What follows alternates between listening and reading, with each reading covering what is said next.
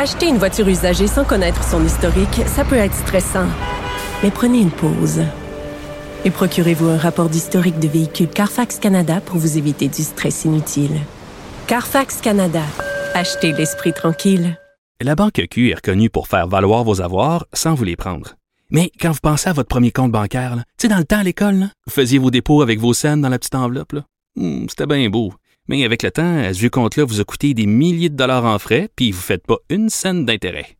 Avec la Banque Q, vous obtenez des intérêts élevés et aucun frais sur vos services bancaires courants. Autrement dit, ça fait pas mal plus de scènes dans votre enveloppe, ça. Banque Q. Faites valoir vos avoirs. Visitez banqueq.ca pour en savoir plus. Vous avez 24 minutes dans une journée. Tout savoir en 24 minutes. Pour s'informer et comprendre en 24 minutes, ici Mario Dumont, en compagnie de Vincent Dessureau, des studios de Cube Radio, la station d'affaires publique de Québecor. Voici Tout savoir en 24 minutes. Tout savoir en 24 minutes. C'est aujourd'hui qu'avaient lieu ces funérailles nationales pour euh, le héros de plusieurs Québécois, plusieurs Canadiens amateurs de hockey, Guy Lafleur, euh, qui euh, bon, qui sont été assez grandioses, tout en même temps en ayant une certaine simplicité. L'archevêque de Montréal, Mère Monseigneur Christian Lépine, qui disait souhaiter une cérémonie accessible, simple, pleine de générosité, donc à l'image de l'homme qui était Guy Lafleur. Ces funérailles qui ont eu lieu à la cathédrale Marie-Reine du Monde. On sait que des funérailles nationales, ça implique quand même euh, bon beaucoup de procédures, la présence aussi de politiciens, célébrités, d'anciens joueurs de hockey, mais on a voulu aussi garder une place pour le public. Euh, C'était voulu par l'organisation. On dit euh, Guy Lafleur a été tellement près des gens. On voulait qu'il y ait des gens, monsieur, madame, tout le monde, des fans de hockey qui se présentent à l'intérieur de la cathédrale. Et on a accueilli Mais- donc un peu plus de 100 personnes quand même qui ont eu une place. Mais moi, j'ai même été touché par la façon dont on est. Parce que euh, j'avais vu ça hier ou avant hier, ça avait circulé. Puis je m'étais dit, bon, tu sais, ils vont. C'est des gens déjà déterminés. Amis des- d'amis, soit des, euh. soit des propriétaires de billets de saison, tirés au hasard, tout ça, mais c'était pas ça du tout, là. Non, c'est des gens qui étaient là, Ce euh, matin, qui, là. qui se sont présentés très tôt, euh, ont eu la chance d'entrer dans la salle plutôt qu'écouter parce qu'il y avait des écrans géants. Les gens pouvaient donc euh, ap- apercevoir la Les gens, cérémonie. les gens qui ont, je dire, ça a valu la peine de partir de la maison de bonne heure. Je pense, je pense ça a que été oui. payant, On avantageux. tenait donc à cette présence-là citoyenne à l'intérieur. Et euh, ben, à l'intérieur, euh, s'est euh, déroulée euh, cette cérémonie remplie de témoignages et de musique. Entre autres, et commençons par cet extrait la chanteuse préférée de Guy Lafleur, peut-être le- celle qu'on, l'unique personne qu'on aurait pu voir euh, chanter aux funérailles de Guy Lafleur, Ginette Renault qui a chanté l'essentiel. On peut en écouter un extrait. Guy. L'essentiel jour après jour, c'est le rire aux éclats d'un enfant qui accourt et qui nous saute au cœur en guise de bonjour. Que demander de plus? Alors le cercueil, il faut dire de Guy Lafleur qui était qui arborait le, le, le, le, le signe carrément, le drapeau du euh, du club de hockey canadien Euh, et euh, plusieurs anciens joueurs, anciens collègues sont venus parler. Je vais vous faire entendre quelques extraits entre autres parce que euh, il y en avait plusieurs témoignages assez intéressants, dont celui de Patrick Roy. Euh, qui euh, bon est allé d'un dire que devant le vide immense que crée son départ, j'avoue que j'aurais pris une prolongation. Et il est allé raconter quelques anecdotes, entre autres leur affrontement le plus mémorable à ses dires, le 4 février 1989, alors que Guy Lafleur fait un retour au jeu, mais cette fois avec les Rangers, revient au forum pour la première fois depuis qu'il a quitté le Canadien. Ça a donné ça, écoutez un extrait. Dès l'échauffement, la foule était en délai et scandait son nom, une soirée magique. Tellement magique que quand il m'a scoré deux buts, j'ai reçu une ovation.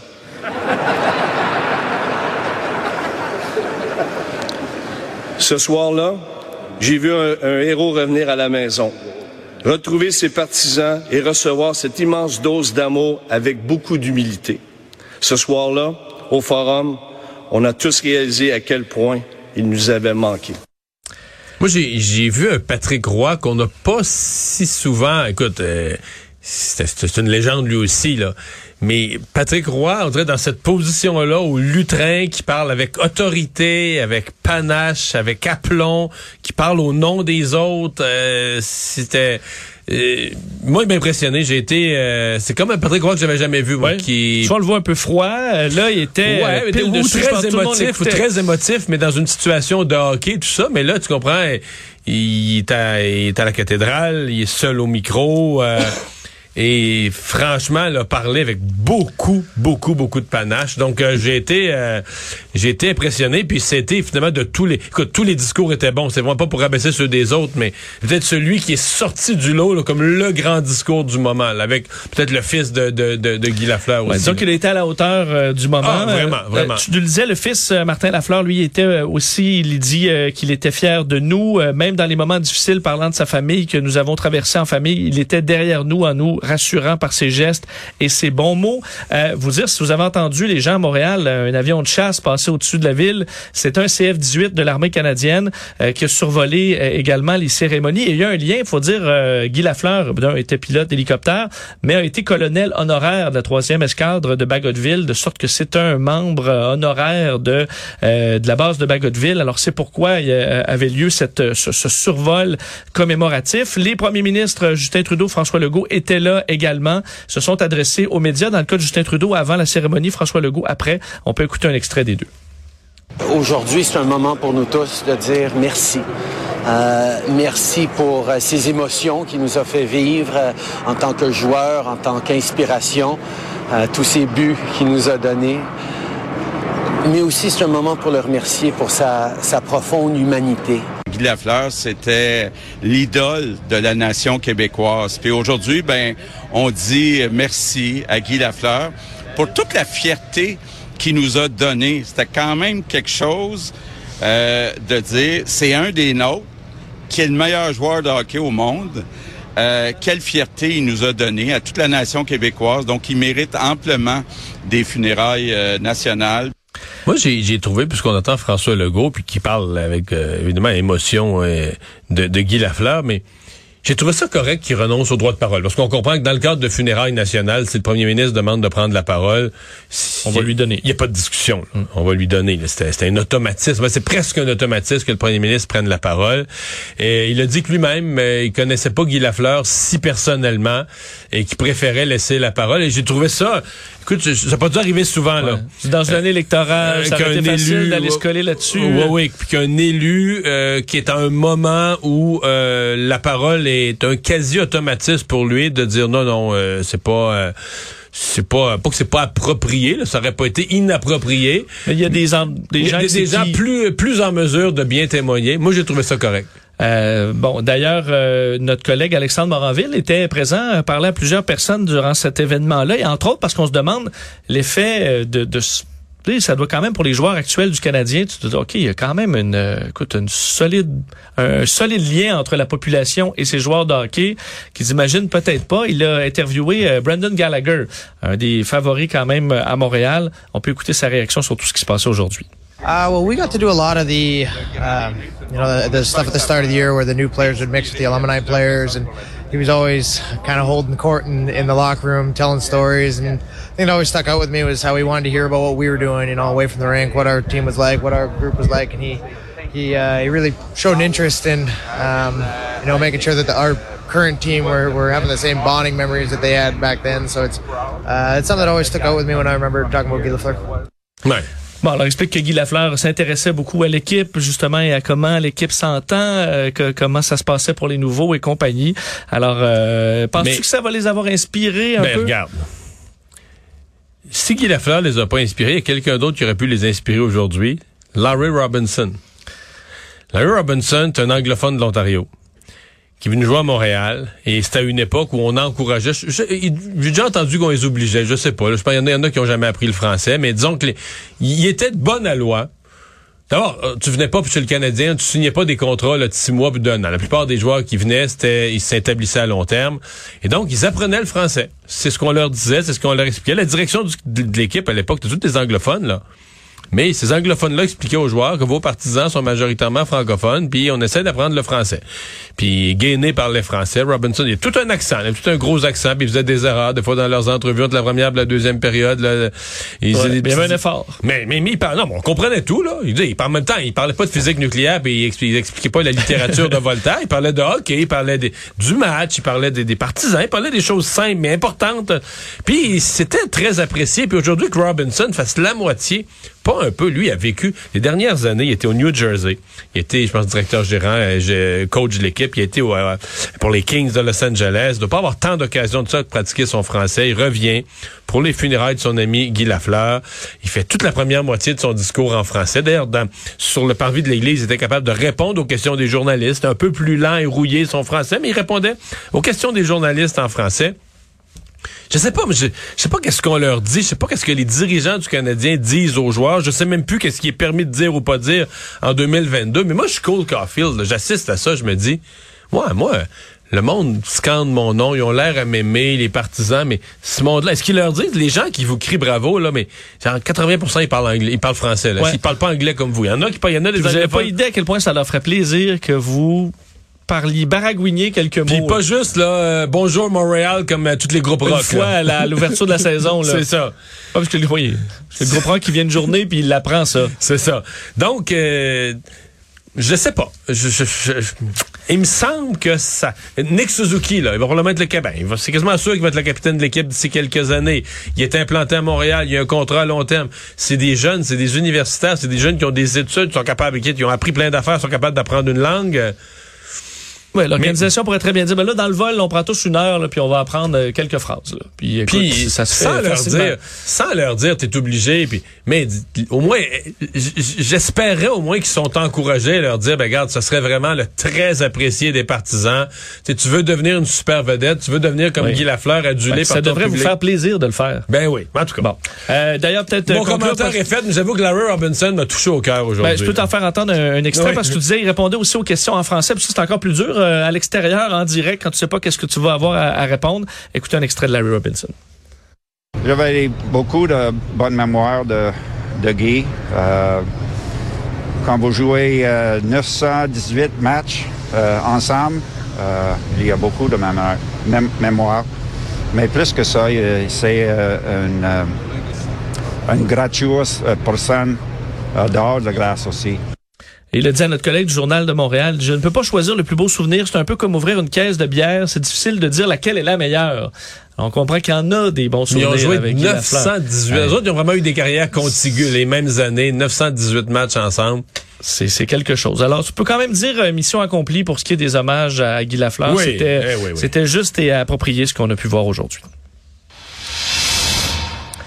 Revenons au dossier de la COVID au Québec, alors que c'est finalement demain qu'on devrait confirmer, Mario, que le masque obligatoire, ce sera terminé au Québec à partir du 14 mai. Docteur Luc Boileau, euh, le, le, chef par intérim à la santé publique, elle disait la semaine dernière. On ouais, il devrait, avait presque annoncé. Ouais, on attendait d'être vraiment on sûr. gardait une prudence au cas où, mais... mais... notre bureau parlementaire a appris que demain, 11 heures, on devrait confirmer le port du masque euh, obligatoire, donc qui sera terminé à partir du 14 mai prochain. Faut rappeler par contre que ça exclut le transport en commun, les hôpitaux, les CHSLD. Euh, et euh, bon, on parle encore que les personnes les plus à risque sont invitées à porter le masque, les immunosupprimés, euh, entre autres, pourront le porter de façon volontaire, tout comme monsieur, madame, tout le monde, toute la population en général. Euh, et on sait que Benoît Barbeau, entre autres, du, du, département des sciences biologiques de l'UCAM, disait, selon lui, à LCN, il y aura une septième vague, là, probablement à l'automne. Il ne faut pas penser que c'est la fin à long terme de la COVID. Alors, on doit quand même rester vigilant. Tandis que les chiffres aujourd'hui avec le nombre de vagues, de surprises, de moments où on pensait que c'était correct, la personne qui s'avance aujourd'hui là puis qui dit euh, ouais ça c'est fini ça là, ouais, on, on, on, a été là on déjà. va le regarder avec un sourcil en accent circonflexe là, sais parce que on pensait ça au printemps 2020 ouais c'est ça qui est pire on pense, oui. en début juin 2020 on se disait bon ben c'est l'été enfin c'est fini c'est fini Bon. Euh, D'ailleurs, là, les gens nous disaient, ouais, il va peut-être avoir une autre vague à l'automne. Ouais, malade, lui, là. Petite vaguelette. ouais, ouais. Euh, ouais, bon. Et là, les, euh, bon, les, les détails de la COVID aujourd'hui au Québec. Les chiffres 27 décès. Personnes hospitalisées sont en hausse aujourd'hui. On est de retour dans en fait 2195 personnes hospitalisées, c'est plus 25 et moins 2 personnes aux soins intensifs. Alors ça quand même le changement sur les euh, hospitalisations va être à surveiller cette semaine pour voir si la tendance à la baisse se poursuit ou non. Tout savoir en 24 minutes. Véritable onde de choc aux États-Unis que cette fuite euh, d'un jugement fait d'un document interne publié par le site Politico là, de la plus haute juridiction aux États-Unis, la Cour suprême. Quel, quel, quel, que soit le sujet, c'est déjà gros ça. Là, que Ouais, faut- J'ai pas souvenir avec des documents de la Cour suprême. C'est jamais arrivé. en route là. Euh, projet de décision. On comprend que c'est pas le, le projet final, mais qui a qui- fuité là, comme on n'a jamais vu. Là, c'est supposé être très confidentiel ce qu'on retrouve là-dedans. D'ailleurs, il y a une enquête pour essayer de trouver la source de cette fuite-là. Euh, et euh, ce qui ramène tout le dossier de l'avortement au plein en plein cœur du débat aux États-Unis, euh, voyant que ce, ce- cette décision de la Cour suprême pourrait mettre fin euh, à euh, bon à carrément la, la, la, la, la, la protection euh, du droit à l'avortement à la grandeur des États-Unis qu'il y a depuis 1973 et redonner ce poids-là juste aux, aux administrations là, donc à, un peu partout aux à travers États, les États-Unis. euh, alors que déjà plusieurs États espèrent ça. là. Plusieurs États attendre juste veulent l'interdire par tous les moyens, compliquer ou interdire les avortements. Et euh, on dit également que ce- cette décision-là pourrait mener à l'ouverture d'autres débats, entre autres sur la contraception, sur le mariage homosexuel. Alors ça fait grand bruit. Joe Biden a réagi aujourd'hui disant qu'il était prêt à livrer bataille pour le droit à l'avortement. faut dire qu'on arrive aux élections de mi-mandat. Alors c'est un dossier qui devrait revenir central quand même dans le débat. Euh, on sait que l'arrivée pendant les, quatre années de Trump de deux euh, nouveaux juges nommés par Donald Trump, Brett Kavanaugh, Amy Coney Barrett, un peu les résultats de ça. Là. Donc, ils ont donné une majorité aux juges conservateurs et dans certains cas, dans les deux cas de ceux nommés par Donald Trump, très conservateurs, qui amènent au euh, donc au retour de ce débat-là aux États-Unis. Euh, et euh, bon, ramené le débat aussi un peu chez nous, euh, parce que les chez les conservateurs, c'est une patate chaude. Là. Ça crée toujours En un fait, malaise. euh, chez les conservateurs, là, la, la course à la direction, il- les trois, tu sais, il y avait, il y avait neuf candidats. Puis il y en a six qui sont vraiment dans la course. Mais les trois autres, au départ, on se disait, bon, ben, sais, les règles sont quand même exigeantes. On leur demandait 300 000 piastres, on leur demandait des signatures. On se dit, ils n'ont pas rempli les conditions. Et eux, jurent, on a rempli les conditions. Et il semble bien que les, le parti les a exclus parce qu'ils étaient, leur candidature était vraiment le résultat strictement d'une mobilisation des pro-vie. Les pro-vie voulaient avoir plusieurs candidats dans la course, donc les ont financés. L'un comme l'autre, indépendamment, là, pas plus que moi, je suis avec un, l'autre. Sais, le mouvement, monde. le mouvement subventionnait le fait d'avoir plusieurs candidats dans la course. Et euh, le parti a dit non à ça. Il a bloqué ces candidats. Donc, dans le Parti conservateur, on vit encore avec cette aile. Oui. Même si Pierre Poilievre veut pas ouvrir ce débat-là. Ben, euh, Aaron O'Toole non plus. Là, Non plus. Elle avait été très, très clair sur le fait qu'elle allait jamais rouvrir ça. Euh, mais on voit quand même que ça crée un malaise. C'est ça que les députés conservateurs au fédéral ont, ont- se sont fait demander euh, de ne pas réagir à ça via un courriel interne obtenu par le Globe and Mail. Euh, D'ailleurs, faut dire Candice Bergen, la chef euh, par intérim, a quand même publié une déclaration aujourd'hui disant que son parti ne veut pas euh, ouvrir ce débat, ne veut pas déposer de projet de loi en ce sens. Mais on a quand même demandé aux députés de ne pas commenter. Certains l'ont fait quand même, entre autres Gérard Deltel. On peut écouter ce qu'il avait à dire aujourd'hui. C'est que cet enjeu-là au Canada a été réglé il y a bientôt 50 ans et c'est tant mieux ainsi. Le droit à la femme de, de décider si oui ou non elle se fait avorter, ça lui appartient à 100% Je suis 100% derrière ce point de vue-là qui est défendu, qui existe au Canada depuis 50 ans et c'est très bien ainsi. est questionné à savoir ben, sur le fait qu'on leur a demandé de pas réagir et il a plus ou moins Ouais. répondu, Mais- il pas embarquer là-dedans. Oui, mais là, on comprend que parce qu'il y a quelques députés conservateurs qui sont vraiment anti-avortement et qui auraient, qui auraient vu ça comme un espoir auquel s'accrocher. C'est ce qu'on voulait pas avoir comme témoignage aujourd'hui dans le camp conservateur. La, la- la raison est évidente, mais je, je tiens quand même à dire... euh, je dis pas que c'est pas inquiétant ce qui se passe aux États-Unis, mais de dire que de, de laisser entendre que ça s'en vient au Canada ou que ça menace le Canada, sincèrement, pas vraiment là. Ben, faut dire qu'aux États-Unis, c'est un débat qui est encore très, très d'actualité, là, qui, qu'on n'a pas chez nous. États, tout ça. ça. Puis à chaque fois qu'on nomme un juge à la Cour suprême, c'est pas. euh, donc, je pense pas que le Canada, qui a la moindre menace de la même chose au Canada, puis de dire que le fait qu'il y ait ça aux États-Unis, ça va alimenter le mouvement pro-vie du Canada, non. Il y aura pas les gens qui sont pas pro-vie le deviendront pas. Et les conservateurs veulent pas embarquer là-dedans parce Non. que ça va les couler aussi. Oui, puis les gens qui sont pro-vie au Canada le sont déjà, puis on le voit là, ils s'activent, puis ils essayent toujours de, de, de faire des manœuvres politiques pour s'insérer dans la discussion. Donc, je- autant je trouve ça gros ce qui se passe aux États-Unis, autant je trouve ça euh, un peu euh, un peu fallacieux de laisser entendre que là c'est un automatisme que le débat, le même débat s'en vient au Canada. Ça me paraît une menace un peu un, un peu grosse. Euh, on surveille ce qui se passe en Ukraine encore aujourd'hui, alors que euh, Mario, les Russes euh, lancent un assaut là, sur l'usine d'Azovstal. Alors on sait là ce, cet immense complexe euh, qui euh, dans lequel on retrouve des bunkers, des tunnels, dans lequel s'est réfugié de nombreux militaires, des civils qui ont été heureusement aussi évacués euh, en partie là, dans les dernières heures. On confirmait que l'évacuation d'une centaine de civils avait pu fonctionner grâce à la collaboration de tout le monde là, et qu'ils avaient pu euh, se bon euh, sortir de cette zone plus dangereuse. Et là, une fois ces civils évacués, ben, les Russes ont commencé des attaques importantes au dire euh, de l'armée ukrainienne qui disait un puissant assaut sur le territoire d'Azovstal est en cours actuellement avec le soutien de véhicules blindés, de chars et des tentatives de débarquement de troupes. Chez les Russes, on confirmait l'utilisation de batteries d'artillerie, d'avions également. Et on accusait le régiment Azov, donc qui défend l'usine, d'avoir profité du cessez-le-feu pour se positionner pour la défense euh, du euh, complexe. Alors, euh, ce complexe se fait pilonner quand même depuis depuis un certain temps, complexe qui date de la Deuxième Guerre mondiale. Vladimir Poutine avait, au dé- bon, à la fin du mois d'avril, annoncé qu'il demandait à ses troupes de ne pas donner l'assaut, mais de bloquer la zone en ne voulant que même pas une mouche ne passe. Euh, et là, on sera en train de faire cet assaut.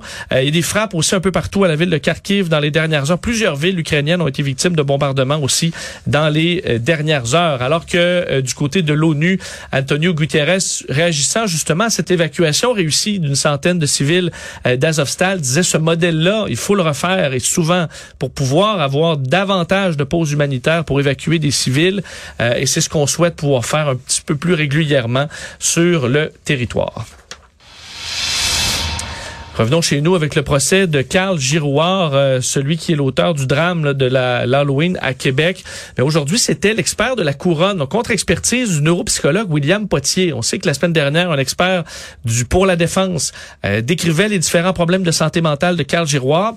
Et là, le neuropsychologue lui est allé donner un peu l'inverse. Le fait que selon lui, c'est une personne narcissique qui avait pour ambition de tuer des gens pour montrer sa supériorité, cherchait une notoriété, un besoin d'être reconnu, mais sans tomber dans euh, des troubles psychotiques.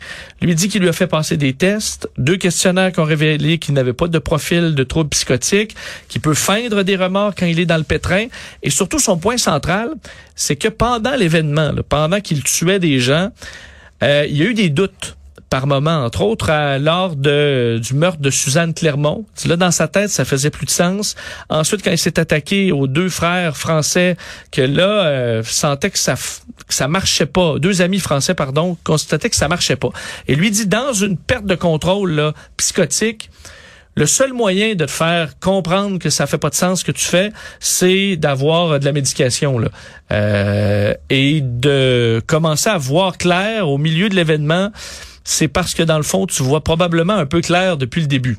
Alors, euh, ça- son esprit va se restructurer pendant qu'il attaque ses victimes et d'une idée délirante ne va pas se restructurer comme ça quand on lui présente des faits. Parle davantage de distorsion cognitive et non d'une croyance inébranlable issue d'un délire. Euh, il sera contre-interrogé d'ailleurs en ce moment même cet après-midi, cet expert. Alors, on a des euh, points de vue un peu différents, dépendamment d'où on se place en termes d'expertise. Mais quel, quel procès, là, et pour le- le- les jurys Oui. qui entendent tout ça, euh, quelle, quelle euh, cause à trancher? En fait, où on finit par se dire, tu sais, le type, dans le fond, on choisit, est-ce qu'il va être, euh, est-ce qu'il va être détenu en, en- en prison? Ou est-ce qu'il va être détenu dans un centre euh, pour euh, personnes euh, Tout à fait, à Pinel ou ailleurs? Ben oui, personne dangereuse pour des problèmes de santé mentale graves. Là. Je veux dire, je pense pas que le type c'est entre la prison puis retourner à la maison. Là. Non, en plus, quand as un expert qui dit une chose, l'autre a une autre interprétation, quand toi, t'es le jury, euh, peut quand même être assez difficile non, de mais c'est parce que C'est dans les nuances. C'est ça, il y a toute la nuance de ce qui, ce qui différencie le bien du mal puis tout ça. Mais à la question, à l'autre question, est-ce qu'il est un danger pour le public au sortir de ce, procès, de ce procès-là? À mon avis, à celle-là, il n'y a pas d'ambiguïté. Là. oui. Il y a le goût de tuer puis tout ça. Ben là-dessus, est-ce qu'il y a une- quelle part de conscience du bien du mal? Il y a? Ça, il y a, il y a un débat à y avoir. Mais est-ce qu'il est une menace pour le grand public? Il n'y a pas de débat à y avoir. là. C'est une évidence. Un autre qui est euh, une menace évidente, c'est Frej Haj Messaoud. C'est euh, l'homme qui a été condamné aujourd'hui à 20 ans de pénitencier pour tentative de meurtre sur son ex-conjointe. Lui qui avait tenté, vous vous souviendrez probablement de ces événements fort troublants en août 2019, avait tenté euh, et réussi là, de brûler vive en pleine rue son ex-conjointe à Québec. Le juge Guy Deblois a qualifié d'horrible le récit des événements faits par la victime, parlant d'une description qui glace le sang, euh, disant il est difficile d'imaginer un tel scénario qui soit possible au, au Canada à notre époque. Vous rappelez que l'homme de 42 ans avait attaqué son ex-conjointe dans le quartier Saint-Sauveur, s'était présenté chez elle le 9 août après avoir passé plusieurs jours à la suivre euh, par les déplacements GPS de son cellulaire. Et pendant qu'elle était penchée dans le coffre de sa voiture, il l'avait agrippée par derrière, couvre, cou- lui avait couvert la bouche avant de lui verser de l'essence sur le corps, avant de l'allumer avec un briquet. Elle avait été brûlée sur 30 de son corps au troisième degré. Elle en souffre encore euh, Elle était aujourd'hui. quand même chanceuse de survivre. Ouais, oui. chanceuse. Elle avait Avec réussi à enlever ses vêtements ouais, avec l'aide d'un voisin. Donc, elle a été euh, bon euh, horriblement blessée, mais heureusement, elle a pu survivre. Et euh, on voulait une peine exemplaire et on lui donne donc 20 ans de pénitencier. Euh, lui qui Parce que demeure... C'est toujours la question de, de la peine. Tu dis, faut, faut être dans le dans le, le haut de la de l'échelle. Quand t'as un crime, tu dis que ça pourrait pas être plus grave. Puis là, tu dis, ouais, lui. euh, Ça peut pas. En fait, tous les facteurs sont là de degré de dangerosité. En plus, il euh, il s'acharne en ce moment sur sa victime, euh, s'attaque à ses réputations, risque de récidive élevé. Alors, la, la défense réclamait 7 à 15 ans et finalement, on lui donne 20 ans de prison. justice a parlé. Résumer l'actualité en 24 minutes, c'est mission accomplie.